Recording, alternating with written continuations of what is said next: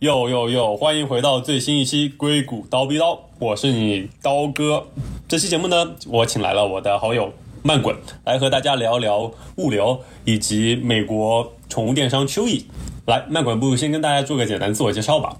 哎，嗨，大家好，我是曼滚。嗯，我现在在美国电商 Chewy.com 做 Program Manager Operations Excellence，在它物流的 Fulfillment Center 分拣中心的这一块。然后在来 Chewy 之前，我去了俄亥俄州立大学念了物流和运营的专业，之后毕业后去了密歇根安娜堡念了供应链管理的呃硕士研究生，然后之后加入。这里，呃，很高兴今天来到这里。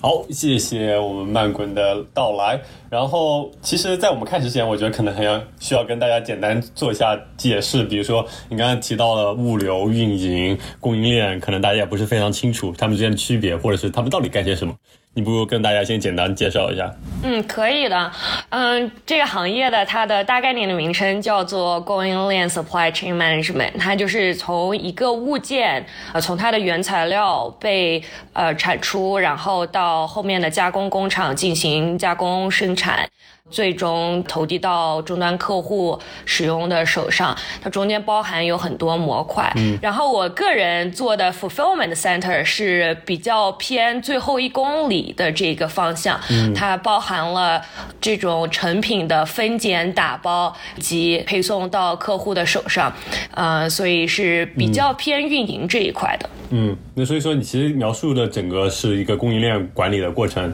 就是其实可以感觉听起来就像生产。然后到制作商品，然后可能包装，然后运到整个大的仓库，然后送到小的仓库，然后再送到客户的手中，就相当于这一整套就都算是供应链管理。对，是的，像大家了解，就是比较听的比较多的物流的这个词，在行业里来说，它更加偏向指这个运输的过程，就是不管是说，呃，你是从大工厂运到小工厂啊，或者是从小的工厂的仓库运到你最后一个客户的手上，它这。个整个讲物流链的话，它是更加注重于这个整个运输的过程啊，以及你的整个物流网络的构造。然后，但是其实，在物流之外，供应链旗下还有很多很多不同的呃模块，不同的发展方向。对，大概是这样的。对啊，那个感觉可能对大家最熟悉的跟物流相关的就是快递了吧？对，就可能国内的圆通、申通这些，然后在美国这边可能 UPS，然后包括然后可能在。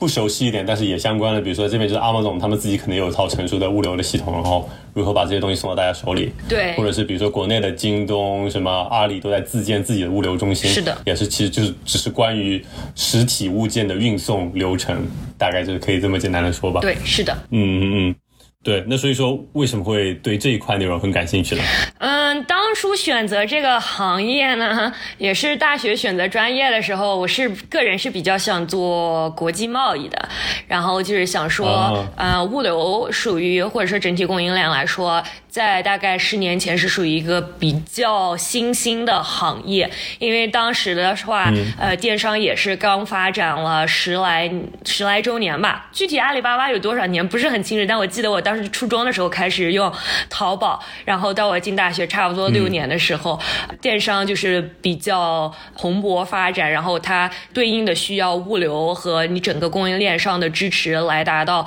更快的配送以及更精准的配送。所以当时觉得啊，物流这个行业还是比较有大的发展前景的，同时可以让我就是接触一些国际贸易啊这样的方面工作，不管是在美国、中国。之间，或者是说和别的国家，所以当时经过咨询了我父亲的专业意见，他是本人是做一些国际贸易上的展览啊这这一方面，所以他对物流还是了解比较多。然后呃，觉得这个行业嗯很有发展前景，于是就选了这个作为 当时大学的专业。嗯嗯，那就是说当时那也算是高瞻远瞩了，因为现在的确无论是国内还是美国这边都很怎么说蓬勃发展嘛，这相关的行业，对啊，对，这两这几年如果仔细来看的话，除了刀哥的所在的码农行业以外，我觉得可能供应链是属于比较火的、比较热门的一个方面。它其实包含，如果说要说到行业知识的话，它不仅是包含一些商业方面的知识，因为你涉及到做，毕竟是做贸易啊，要打交道啊等等，你要有一定的商业基础。呃，它其实还是包含一些呃统计类。对呀，然后或是说，呃，和数学还是有一些搭干的，因为你比如说，呃，最经典的一个。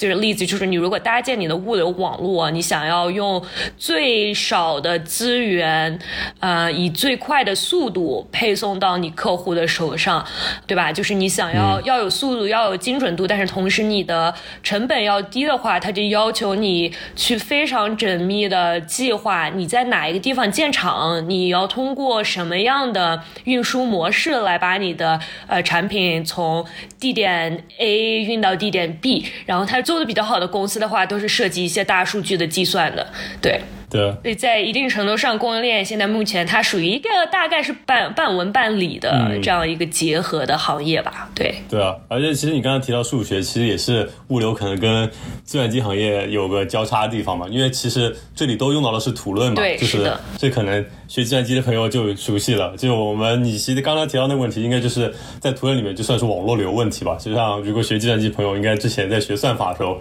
都会学过这个算法。其实对，就是其实有一些很。简单的，像我们也会用，就如果你是看它我们的 optimization model，对吧？就是最优化模型。哎，对。嗯，就比如说你做一个决定的话，我们中间也会涉及你 machine learning 的一些算法呀。然后你不管是你是从码农的方面来走，或者说你是从呃统计的方面来走，你都是要理解这样的模型才能做这个整体的构造，对吧？就其实很简单的用的，就比如说有什么 decision tree 啊，这种 KNN model 啊，嗯，都是还算是比较普及的一些呃统计模型。嗯，不能说是。供应链专有，但是它是在供应链这个行业里还是运用的比较广泛的。对对，而且这些你刚才提到，其实，在计算机中，就是如果你要做一些，比如说 machine learning，就是机器学习，或者是人工智能，其实也会用到一些相关的这些你刚才提到的技术。对，所以说也算是一个交叉吧。是的，是的，是有一定程度的交叉的。而且，其实你要把它 generalize 来看的话，其实就是送外卖和打车，其实也可以看到认为是这种。物流的一个问题吧，是不是可以这么理解？也是把对这个物从一个地方送到另外地方。对，是的。其实供应链它的概念非常的广，然后它能运用的行业或者说是知识点上也非常的多，像。供应链内或者说就是运营啊，我们做运营管理的，呃，有一个很流行的概念叫做 Lean Management，大家整体意思就是讲你怎样改善你的程序，对吧？就是对你怎样的整体的一个步骤进行改良、进行优化，呃，然后像它这个整体的概念来说，你不只是说用在你生产配送，你也可以用在你日常的办公室的程序里，就比如说我去打印一个文件，嗯，我。是，我是先站起来呢，我还是先把文件拿在手上呢？我是走到这个打印室，我还是路过某一个地方，我顺便可以在我的途中完成另外一个我我要做的事情，然后从而减少我呃在两件事情上花的时间。就是说，它整体的一些这种程序改善的概念和理论啊，它其实是可以放在很多不同别的行业中来执行的。如果说举另外一个例子的话，就是我们。以前做过商业案例，是做嗯医院的病人，就是整体他是从你病人收治，然后到出院，中间的有很多这种文件啦、手续啊，其实大家经历过的，觉得非常的繁琐。它背后也会有一些程序改善的项目来看，就说我中间有哪一个步骤花最多的时间，我可不可以把它啊给精简一下，或者跟别的步骤。给合并起来，来减少我这个每一个整体步骤中的瓶颈。所以就是不管是说供应链啊，还是物流链啊，或者是人流链，它整个当你涉及到一个东西之后有程序、有不停的步骤的时候，其实你可以可以看待用同一种的这种理论来看待你的面临的这个问题。对，讲的稍微扯的有点远，对。但但是我觉得其实就说明你们行业的东西就是可以很通用化，就是可以用在很多东西上面。像你刚才提的，其实就是流程优化吧。无无论什么事情涉及到流程，其实都是可以。用通过你们学习的东西的理论来进行优化，就因为我们平时上班，就是你通勤，甚至也是一个流程，你也可以把它优化。对，比如原来是不是你出门先去买杯咖啡，再坐一号线，然后到了地铁站之后，然后你可能再骑个车到哪里，然后你也可以优化一下，变成你先坐二号线，下了车之后再买咖啡，然后再走两步到公司。是的，这其实也可以算是个流程优化之类的。是的，就或者是你看你生活中接触的，像咖啡店、奶茶店，它里面制作你一杯奶茶，它从下单到出单，它整体的平均速度是多少？然后这个整体的流程其实都是可以进行改善的。嗯，其实像这个往这方面走的话，供应链走到头，你可以看有很多像包括我自己。就是转行是做成项目经理啊，做这种程序经理等等的工作，就是因为它可以你转行的这种机会还是比较大的，因为你的这种知识不属于专业知识，它它不属于一种专业技能，它是属于对通用性比较高的。嗯嗯嗯，对。所以说，其实听起来你们专业就是就业面还蛮广的，就各个可能行业领域都可以去。对，就业面非常的广，主要是看你个人喜好，或者说你个人擅长，更更偏哪一些方面是偏像这种文科啊、管理类啊。你如果是属于非常有条理的人，很有逻辑思维的，你就可能比较适合像我走的这个 project manager 的这一这个项目经理的这一条路。如果说你是属于喜欢专业知识比较强，然后更偏这种分析类的。等等，你是可以做这种建模啊，或者是就包括商业分析，其实，在。供应链中也是占很大比例的，然后最后一个，如果是你是属于比较呃，真的是很理工科思维的，也是可以做这种实体建设的，然后也是现在的供需供求需求非常的大，因为大家都在建自己的工厂，都在做自己的供应链，嗯，而不是依赖第三方物流、第四方物流这样子，嗯，所以整体行业来说，就业面非常广，然后也是呃看个人喜好吧，对。那你是说，最后为什么就决定就是选择 Chewy 来当项目经理，作为你可能你知识实践的一个选择呢？对，呃，其实是个很有意思的故事。我当时进 Chewy 的时候，他是属于校招，然后也是，呃，这个公司。第一年做校招，因为我们数易还是一个比较年轻的公司，今年是我们公司的第十年。嗯，然后我当年进公司的时候是第七年，然后也是数易做自己的供应链、做自己的物流的第三年的样子。对，然后之前他的前四年他都是属于这个分包出去的，是请的第三方物流来给他做的整体的一个供应链的这个 solution。然后进公司的时候呢，主要是因为我个人比较喜欢这个公司，属于他的当时一个迷妹的呃客户吧，也没有。其实我一直是听说过这个公司，然后对他好感很强，然后大家都会经常夸说这个公司服务态度很好，然后比较有前景。但是我自己当时还没有作为他的客户，所以当时对这个公司很有好感。啊，然后作为他校招的时候，他给的这个 offer，给的条件还是比较优厚的，所以觉得啊，想来试一试。但是其实当时进初一的时候呢，不是说一步就直接做到项目经理。当时进来的时候，其实去他的去了他的 fulfillment center 啊，我刚才查了一下，名字叫做订单旅行中心，其实就是国内讲我们分拣配送的这些仓库，去他这样的一个工厂做一个就是。前线就是在车间的一个经理，其实，在车间做经理讲的直白一点，就是管直属工人，然后管理这个车间运营的生产的这个过程。然后当时说进来还上的是晚班，还是比较苦。然后我的天，对，不过就是反正当时刚毕业，觉得啊也没做过，也挺挺有意思的，就其实进来还是有点懵的，就是当时觉得有点嗯。具体干啥不是很清楚，但是跟物流搭不搭边？嗯，搭边的，那就来吧，那就来试试，来看看。然后 对你要求专业的要求是有一部分的，但是它更大的，作为我当时进来这个职位，你如果说在车间管理个程序啊，管理小时工啊，嗯，当时我手下有一百二十个工人。啊，这样子。哇，它其实更多要求你的是你的沟通能力、你的管理能力啊，然后有没有就是决就是这种执行能力，对吧？然后或者是做一些嗯。一些决定来决定你当时你这个生产要不要做一些大的改变，来确定你能达成当天的目标等等，啊，像这些都是给我当头撞那种感觉，因为根本是书里不会教的内容。然后是很多在是这个方面工作的人呢，他是等于是从你年轻的时候就一步步做上来的，他不是说是一个很学历对学历要求非常高的一个呃行业，而是说他你的经验更。是像你的经验更重要，呃，所以当时静文是做了这个，但是他也给了我一个机会呢，就是说深度的了解整体，呃 t r u e 它的 fulfillment 过程，就它的分拣啊、配送的这个过程是怎么样设计的，然后怎么样，嗯，呃，大家管理的，然后也能直直接看到在什么什么样的方面，我们有这个优化的机会。然后像之前的一些学习的这种知识啊、技术呃这种。技术啊，它给我当时的优势就是说我可以抓住这些机会，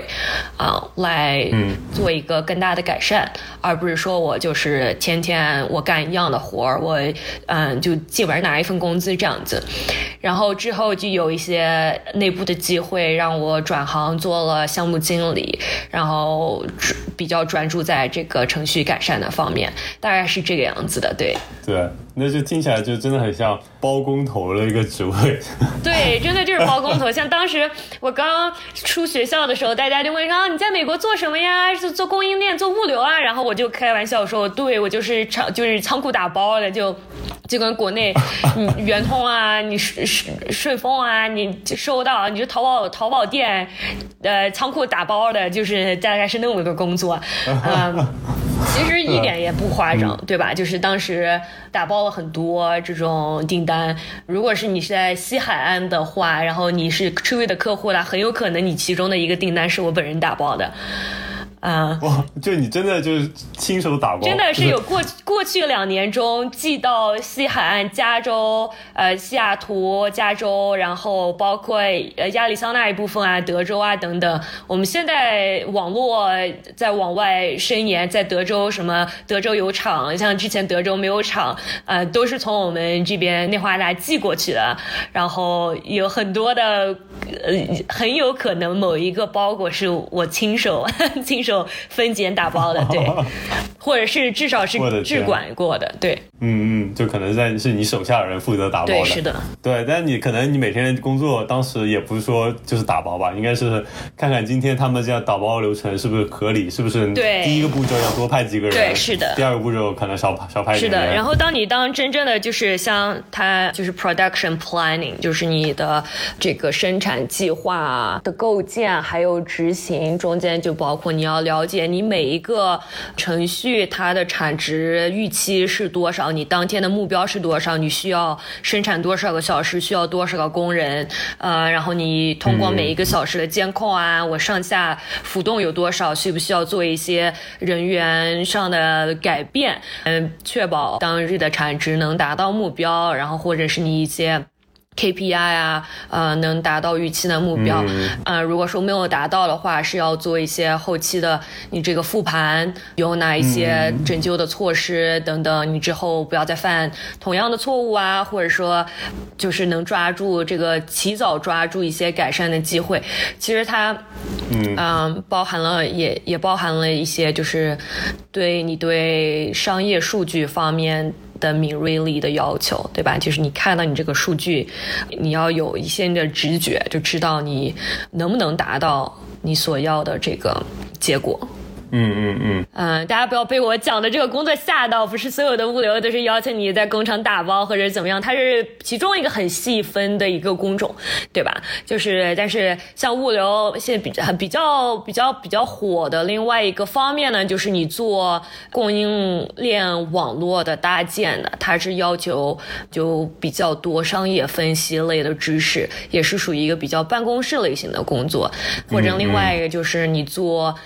叫做。procurement，就是做采购的。做采购，你要求跟你的供应商啊进行一些协商，或者是你要去选择你的产品啊。啊，像我以前有学学跟我一样专业的朋友回国，就是在亚马逊做的采购，然后他也是做宠物产品方面的采购。其实，呃，时不时的就会跟我们出去的采购就撞到一起，嗯，就经常大家会跟同一个供应商在那边协商，或者是做产品的研发。因为像真正做到宠物产品，呃，供应商的市场还是比较小的，还是比较集中在一些大的供应商的手中的。嗯，不是说像你做服装有成千上万的那种工厂，你可以选择。像宠物产品，它就比较属于一个比较小的模块吧。它不是说它的产产量小，它的体量一点都不小，但是说它之前的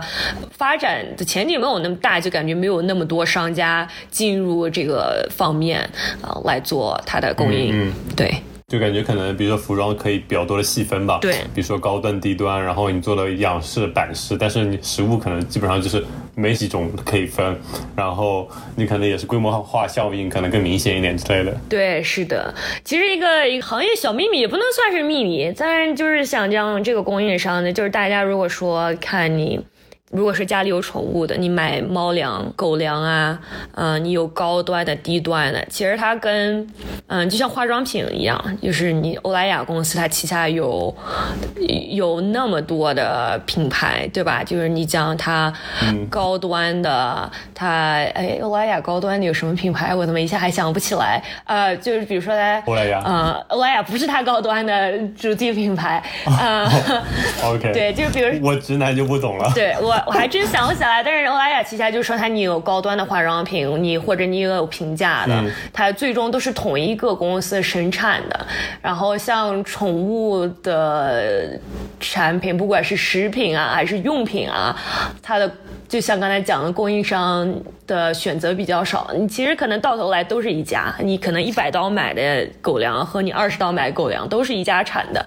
或者说你玩具啊，这个猫爬架啊，你不管是你是在 Passmart 你一百五十美金买的，或者是你在初一网上你可能七十五美金买的，它其实到头来生产价可能都是一家，产品质量也是非常接近的。其实很多行业都是这样，只是它不浮在表面上，大家都不知道。对。家具行业是另外一个就是比较比较明显的例子，就是你可能你你在亚马逊上买的家具和你去店里花了两千刀买的沙发，都是咱国内某一个同一个厂制造的，然后它的质量可能也是非常的接近，所以对，嗯嗯，这你就让我想起国内那个网易，他当时就是在做自己的网易优选嘛，好像是，对，就是他卖出去的概念不就是说哦，跟无印良品是同一个工厂生产的，对，然后但是价格其实什么三分。分之一、二分之一之类的，对对是的，这也是在讲这个概念。是的，其实品牌概念它决定，这跟物物流不算是很大干，但是讲品牌概念，它其实是你决定你最后这个产品能标多少价，对吧？就是你看你的做营销的、做品牌价值的，嗯，打出去的。给大家广大消费者心里是什么样的印象，就能决定这个东西到底值多少钱。呃，就是像美国这边很明显的，就是叫做 private label，就是商家自己的品牌。就比如说去沃尔玛，你会有沃尔玛自己的牌子产的东西，然后它同一个货架上并肩着，它就放着这个知名品牌的产品，两个可能包装都长得非常的相似。然后像嗯，像我们这种爱慕虚荣、追求品牌的人就会。买知名产品，对吧？就多花那五美金，觉得啊可能会好一些。嗯，然后或者说比较节俭的人就会选择商家自己生产的产品。但是如果你能了解它背后的供应链设计的话，它可能这两个产品它原材料是同一个国家的原材料，或者说它装瓶啊，或者说就真的是进行加工的时候也是同一个加工工厂，它可能用料比例会有些许的不一样，但是它大概念你制作同一个产品其实是一样的。它具体嗯真正的。产品质量相差有多少？其实能不能对等它价格的这个差距，还是需要画一个问号的。对，是，就可能不止这五刀，这五刀可能是宣传费、包装费，还有这瓶子稍微好看一点的设计费之类的。对，是的，是的。嗯嗯，对。那所以说，你觉得秋意的秋意的优势是什么？因为现在秋意也在美国，差不多是领先于其他品牌吧，就在宠物电商这个领域上。对，所以你觉得它就是到底是哪方面做的比较好？是，嗯，秋意现在线上在美国国内线上是体量最大的宠物产品的这个零售商。线下，因为我们没有线下的店，所以无法对比。但是整体我们占这个市场的比例占额非常大。呃，我们公司呢，其实它最我们公司讲的最大的竞争优势是叫做客户服务。我们的客户的质量是在全美基本上知道出 y 的人提起来就会说啊，他家的客服非常非常的好，就是有任何问题都会及时给我解决。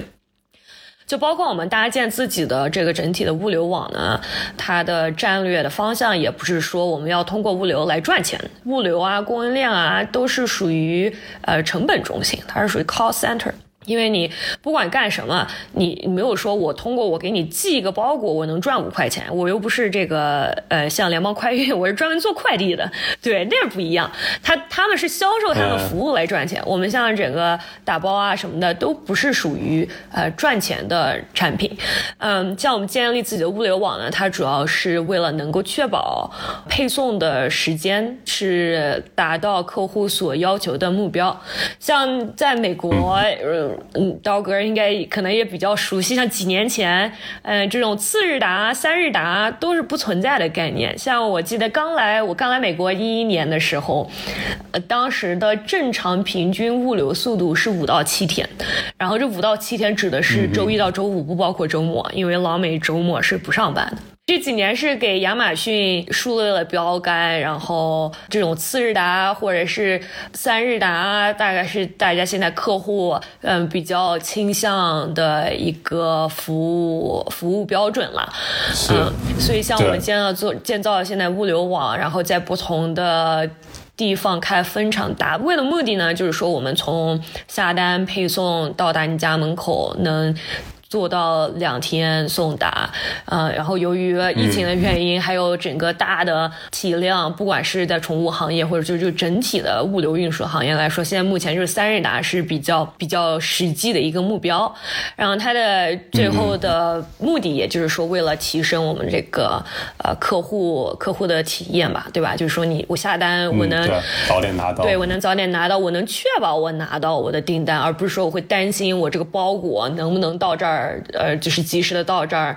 嗯，所以呃，客户服务是非常非常大的卖点，嗯，它不只是从我们物流中体验，也是包括你如果客一个客户下单，他不确定要买什么，他可以打客服，我们客服可以给很精准的建议，然后就根据你个人的需求。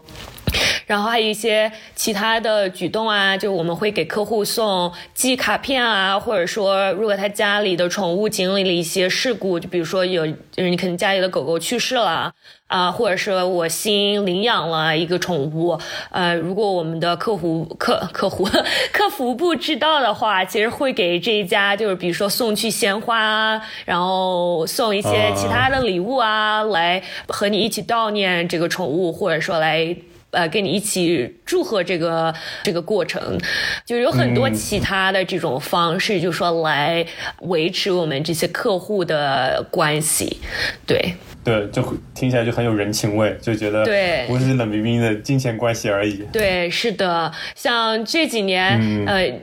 可以很自豪说是由 Tree 带起来的一个名词，叫做 Pet Parents，就是宠物宠物的爸妈啊。因为我们以前就是讲就是 Parents Parents，然后这几年你可以经常听到就是 I'm a dog mom，就是我是一个狗狗的妈妈，我是一个呃猫猫的妈妈这样子，就是叫做 Pet Parents，就是它真正是把宠物融合到你家庭的概念中去，它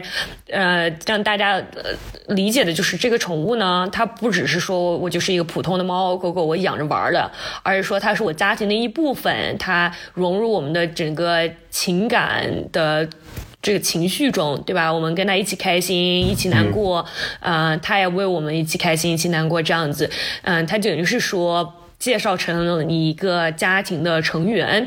啊，尤其在去年这两年，呃，一零二零年还有今年，因为疫情的原因，宠物呢这个存在给大家很多带来心灵上的慰藉，我觉得这是很大一个原因。是的，是的。这个行业做火箭向上发射啊，它不只就是初一啊，就是包括别的任何宠物相关的行业啊，都是有目前经历这样的一个环境，对。像兽医啊之类的，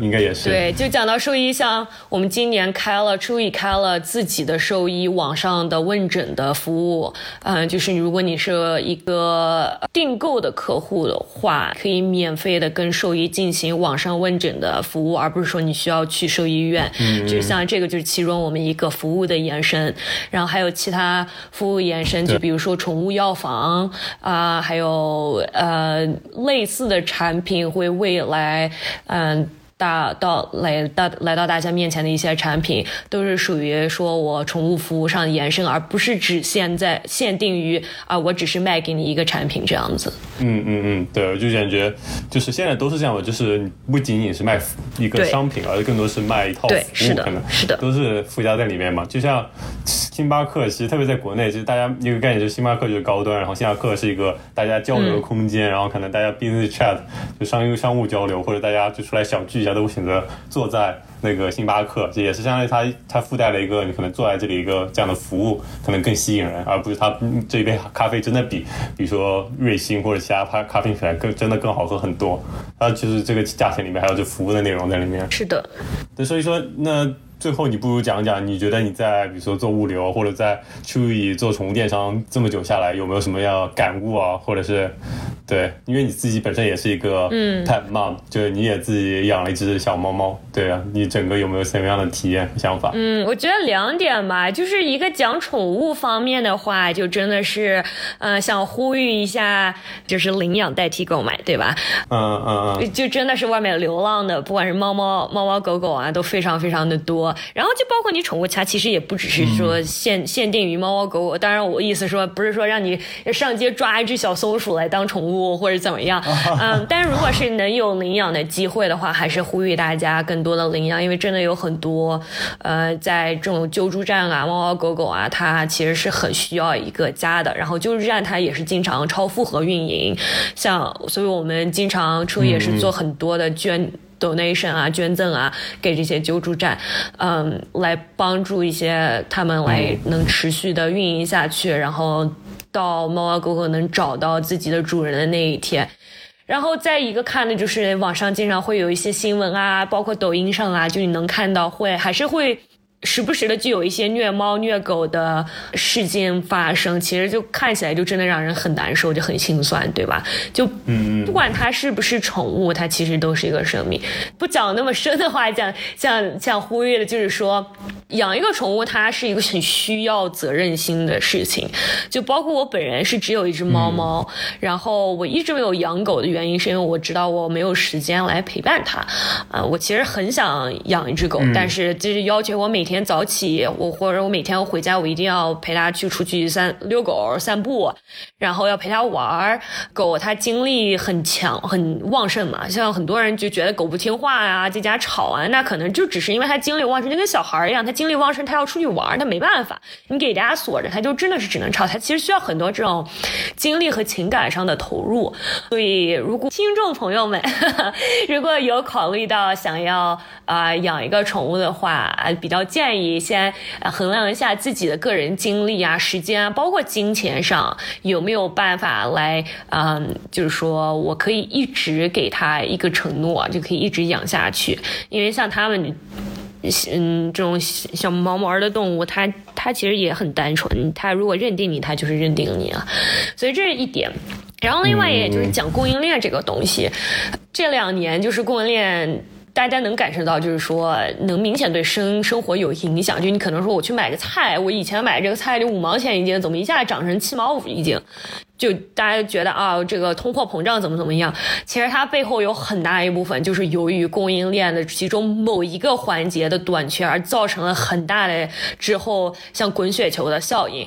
像我之前，我之前坐飞机跟我隔壁一个大叔聊天，他的公司呢是在美国做旅游纪念品的一个生产和配送的，就比如说你去美国的。黄石公园，或者说优胜美地，就这些旅游的地点，它商店里卖的这种纪念品啊，就什么小磁铁啊、杯子啊、衬衫啊这些东西，其实到头来都是一家大公司产的。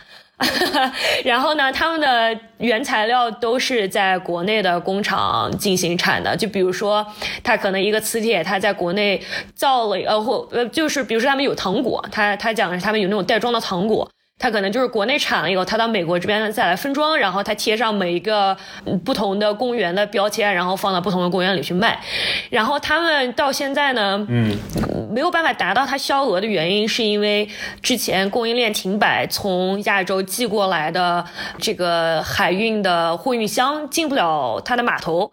呃，进不了码头，首先是因为呃一个大原因是因为当时国内的生产停摆，没有。这个生产商来生产他所需要的这些产品。再一个是因为美国这边工人的码头工人短缺，而没有办法就是收获那么多的集装箱，或者是他进行这个卸货的速度不够快，然后他的这些集装箱就堆在码头上，堆在船上，然后每天你在那儿堆一个小时，他就是会要多花这个等待的费用啊，因为你码头像这种集装箱都是按万往上涨的，就价格都不是说像我们几千几万块，那都是就是几百万几千万的。价格往上涨，然后呢，他你码头下不来货，他就没有办法到他的这些分装的工厂。然后，但是你从另外一头看看他需求，现在大家开始疫情解封，然后。或者说，就当包括当时疫情的时候，没办法进行群众聚集，那你在家干啥呢？那就是去公园玩呗，对吧？就是去野营、去露营，大家就去国家公园。你去了国家公园以后，其实反而它的这个整体的需求上升。然后像它这种纪念品都卖的供不应求，所以他作为一个公司来说，他就面临一个进退两难。他就说我这儿有需求，我产品大家都要买，然后但是我那边货又进不来，我就等于是你。你站着，你看你就心焦，你就等于说我这钱到手的钱赚不成，对吧？那我怎么办呢？那我现在我能有的产品，那我就往上涨价。那我能，因为反正当你供呃需供哎供不应求，供不应求的时候，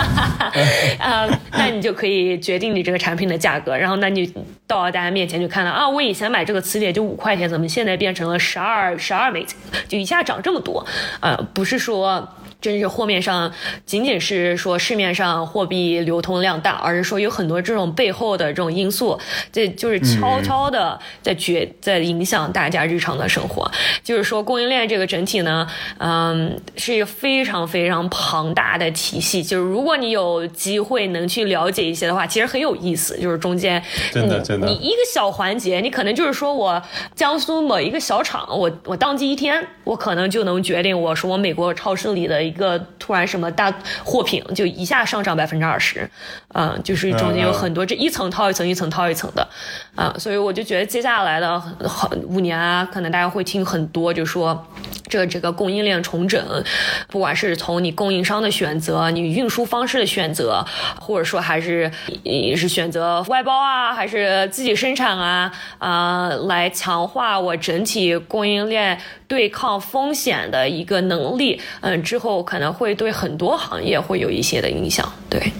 嗯嗯，这个真的是，对，像你刚才举的例子，就感觉真的听起来就像蝴蝶效应一样，就真的是蝴蝶效应，对，就是在江苏，对这个小翅膀一扇，就美国就要涨价，这这这这也跟全球贸易，就是你之前一想做国际贸易也很相关嘛，就现在整个非常相关，对，联系在一起了，就通过至少通过这物联网络都全部联系在一起了，中国工厂要是生产不了，你全世界都得涨价，对，是的，其实像包括咱咱们国内的生产力这么强，或者是其他的一些。呃，周边国家等等的生产力这么强，其实它对整体世界上经济啊、呃贸易啊方面都是有这种很不可估量的影响。只是平常大家就是，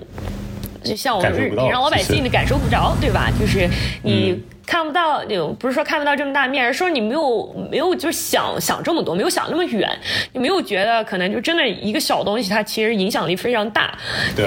就包括你很经典，就讲一个芯片，就说你一个芯片，你能影响你多少公司最后成品的生产啊？其实平常当事情运行好好的时候，你是完全完全意意料不到的。嗯嗯嗯，是这样子的。是啊，我就觉得，对，我觉得最后被你这么一讲，其实这个物流运行真的是跟所有人息息相关，而且也是个非常怎么说有意思的事情。对，就刚才提到，就是每个环节，就是对所有环节的影响。每一个商品对所有人的影响，对，这都是你看到一个单单的涨价，它背后可能发生了一系列连锁反应，你可能都不知道，对，就很有意思。所以像我们做物流的，想想去年武汉一下建方舱医院，一下是多少钱建成？是二十天还是几天就建成那么大一个方舱医院？其实你不管是从供应链的方向来想，还是说从做项目管理的方向来想，它中间这个需要流动的。部件太多了，但是一下子当时国家就能把这个项目给执行，其实背后的执行力太恐怖，就真的是仔细想一想，你不管是从这些材料的采购啊，然后还是从呃工人的呃这个计划啊，然后你整体项目啊，你都是一环套一环的，你一环都出不了错。对，所以其实想一想的话，觉得啊，这这真的是还还蛮蛮宏伟的。